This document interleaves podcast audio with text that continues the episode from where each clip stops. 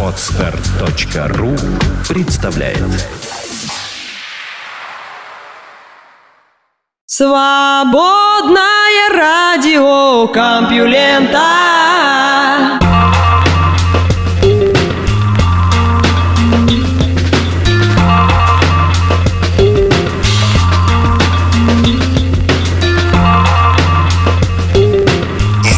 Здравствуйте, мои любимые слушатели! В эфире «Свободное радио Компьюлента» и вы слышите Лёшу Халецкого. А этот выпуск называется «Путешественник». Целый час будем с вами путешествовать сквозь новости этого дня. Как всегда, корреспонденты Компьюленты постарались, и у нас много интересного.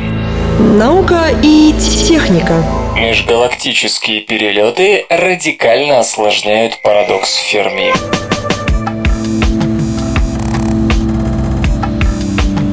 Стюарт Армстронг и Андерс Сэндберг из Оксфордского университета утверждают, что нашли способ сделать и без того загадочный парадокс Ферми намного более загадочным и ограничить количество возможных разумных цивилизаций до менее чем одной на галактику.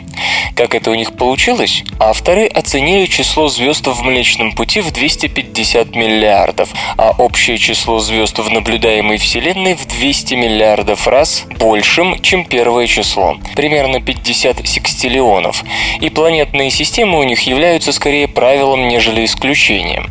Даже оценивая вероятность появления разумной жизни у каждой звезды в одну миллиардную, при том, что в единственной хорошо известной нам системе эта вероятность оказалась равна единице, получается, что в одной только нашей галактике есть сотни разумных видов. Здорово осложняет ситуацию и то, что Земля кажется довольно поздней планетой своего типа. Средний возраст планет земной группы по ряду оценок на 1,8 плюс-минус 9 миллиардов лет больше. В принципе, из этого следует, что мы значительно отстаем по уровню развития от большинства из этих сотен цивилизаций, в ряде случаев на миллиарды лет. В то же время, даже при сравнительно медленной колонизации, на кораблях, скорости которых значительно ниже световой, что представимо даже на сегодняшнем технологическом уровне, все существующие модели предсказывают полную колонизацию галактики даже одним разумным видом за срок от 50 миллионов до 1 миллиардов лет. То есть и в самом консервативном сценарии даже один вид уже заселил бы Млечный Путь дважды, а 250 видов успели бы сделать это множество раз. Тем не менее, никаких следов такой колонизации в Солнечной системе нет, утверждают ученые. Авторы не пытаются найти решение парадокса. Наоборот, они хотят заострить его. Исходя из уровня развития современного человечества, они задаются вопросом о том, какие именно технологии могут быть использованы нами для запусков разведывательных зондов и затем колонизационных кораблей к другим галактикам. Ранее, напомню, начинаю с того же Ферми, для простоты расчетов предполагалось, что межгалактическая колонизация попросту невозможна. Как замечают Армстронг и Сэндберг, 50% проблемы – разгон до значительных скоростей. И в принципе это решаемо уже сегодня. К примеру, отмечают они, такие зонды имеет смысл запускать с тел с пониженной гравитацией, вроде астероидов или Луны, с помощью линейных электромагнитных ускорителей большой длины.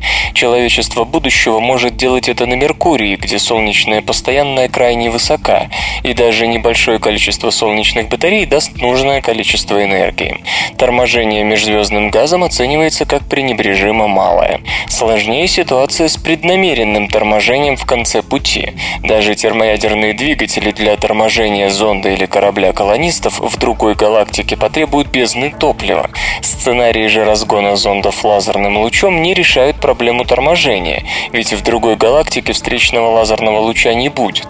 Но здесь есть сравнительно простой выход, считают ученые, и это магнитный парус. Создание электромагнитного поля значительного диаметра перед носом любого корабля будет вызывать его торможение потоком потоками набегающих частиц и магнитным полем, присущим каждой галактике. Таким образом, торможение после галактического перелета потребует лишь поддержания собственного электромагнитного поля скромных размеров, что энергетически сравнительно мало затратно. Кроме того, для путешествия даже к ближайшей крупной галактике, туманности Андромеды, следует учитывать влияние расширения Вселенной, которое заметно снизит скорость зонда еще до его вхождения в соседнюю галактику.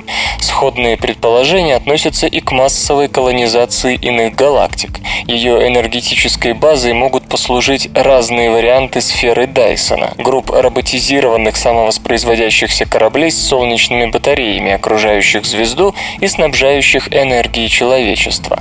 Такой рой Дайсона не будет испытывать структурных нагрузок сферы, и его элементы можно разместить не за орбитой Земли, где им придется иметь площадь в сотни квадриллионов километров, а значительно ближе к Солнцу, близко к его полярным регионам, оставляя лишь зазор для освещения планет. Там Рою Дайсона достаточно будет занять площадь в считанные квадриллионы или даже сотни триллионов квадратных километров, что позволит создать его быстрее и с меньшими усилиями. После завершения колонизации галактики от 50 миллионов лет, помните, количество доступных планетарных систем может оказаться равным числу всех наблюдаемых галактик во Вселенной. То есть, в принципе, достижим вариант, когда будет начата колонизация сразу всех видимых галактик. Чтобы проиллюстрировать темпы такой межгалактической экспансии, авторы составили таблицу, в которой посчитали, с какой скоростью иногалактические цивилизации, возникшие от миллиарда до 5 миллиардов лет назад, колонизировали бы Млечный Путь из других галактик, двигаясь с разными скоростями. Даже в самом умеренном случае движение со скоростью в 50% от световой, начав колонизацию 1 миллиард лет назад, нас достигли бы уже 263 тысячи иногалактических волн. Начав такие действия 2 миллиарда лет назад, до нас добрались бы 2 миллиона 570 тысяч чужих цивилизаций. Иными словами, за этот срок все пригодные планеты Млечного Пути были бы колонизированы без единого исключения. На фоне высокой конкуренции между претендентами на колонизацию это вряд ли оставило бы нам пространство для появления. Следовательно, не только в нашей галактике, но и в огромном количестве галактик соседей никакой разумной жизни нет, кроме нас. У этого анализа есть одно уязвимое место. Иногалактические цивилизации должны хотеть массовой колонизации всей окружающей Вселенной, иначе расчеты технологической возможности такого шага оказываются бесполезными. В то же время в истории человечества всего одна цивилизация, современная западная, вела, скажем, активную межконтинентальную экспансию посредством дальних морских путешествий, которые можно отдаленно представить аналогом дальних космических путешествий будущего. Отчего бы не предположить, что остальные цивилизации окажутся подобными китайской, индийской и прочим, то есть будут лишены мотивов для массового освоения галактик. Как отмечают авторы, проблема таких контраргументов в том, что они предполагают единство мотивов для всех вышеперечисленных миллионов иногалактических цивилизаций. Но в такое единство трудно поверить, даже если большинство цивилизаций против экспансии, совершенно ничтожное меньшинство, по сути даже одна цивилизация экспансионистского толка, нарушит весь баланс, начав колонизацию первой. После этого даже многие не экспансионистские миры захотят освоить как можно больше галактик, чтобы не оказаться в решительном меньшинстве перед активными конкурентами. Наконец, экспансия просто рациональна. Вид, живущий на одной планете, постоянно подвержен угрозе полного уничтожения взрывом близкой сверхновой или гамма-вспышкой, событиями, которые в ряде случаев происходят довольно внезапно. Даже если какая-то цивилизация колонизировала галактику в целом, она все еще может быть уничтожена внутренними вооруженными конфликтами или межвидовыми войнами с другими развитыми цивилизациями. В то же время после колонизации других галактик эта вероятность становится исчезающе малой. Нарастающее расширение Вселенной означает, что через некоторое время другие галактики просто исчезнут за космическим горизонтом событий, и попасть в них из родительской галактики будет невозможно без сверхсветового движения.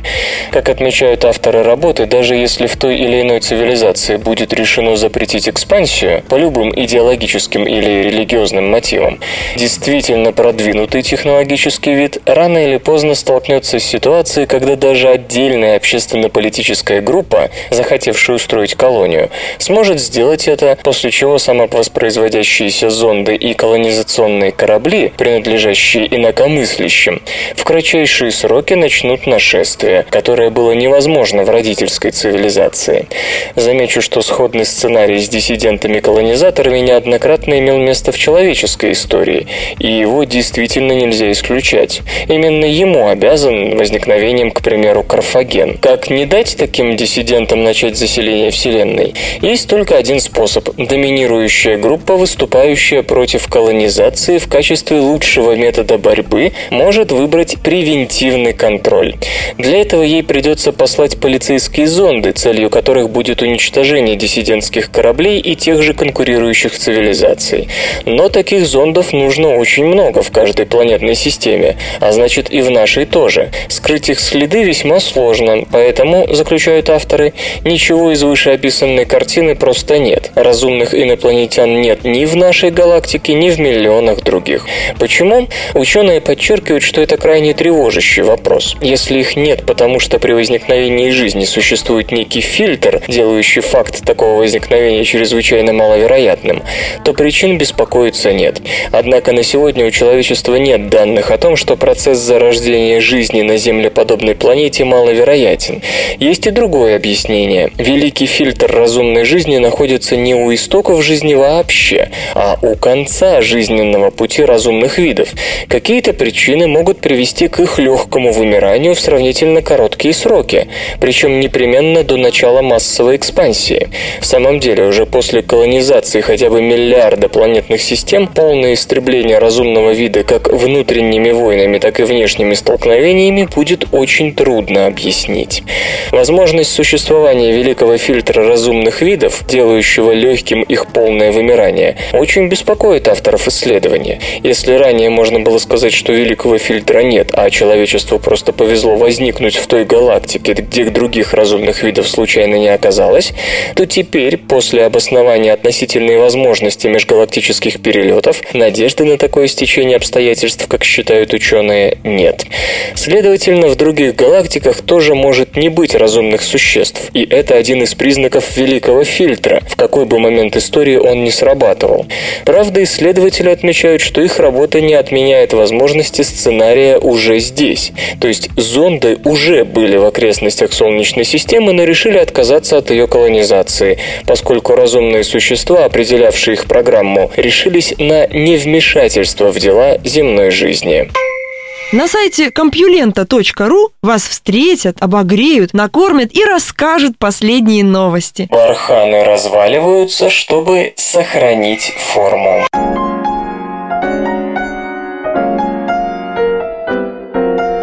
Новых исследования показали, что взаимодействие между дюнами в форме полумесяца, барханами, стабилизирует насыпи и объясняет, как огромные их скопления могут сохраняться в течение долгого времени. Однако нет согласия в вопросе о материи взаимодействия. Одна группа утверждает, что дюны, сталкиваясь и разваливаясь, не дают полям барханов перерасти в гигантские груды песка, а другая считает, что дело в порождении дюнами друг друга. И все-таки статьи предоставляют убедительные доказательства того, что поколение небольших дюн является очень важным элементом для объяснения структуры барханных коридоров. Во всяком случае, так считает Эрик Партели из Университета Эрлангена Нюрнберга, Германия. Барханы возникают в пустынях, где земля твердая и плоская, и сильные несущие песок ветры дуют в одном направлении. На одной узкой полосе могут поместиться тысячи дюн. Питаемые ветром, они путешествуют с разной скоростью и способны пройти до 100 метров в год. Ученые давно пытаются объяснить, что поддерживает существование этих комплексов. Непонятно, почему барханы существуют вообще, говорит геолог Питер Вермиш из Университетского колледжа Лондона. Физические модели и полевые измерения однозначно показывают, что барханы крайне нестабильны. Крошечные дюны должны сокращаться в размерах и исчезать, в то время как Скачать другие выпуски подкаста вы можете на podster.ru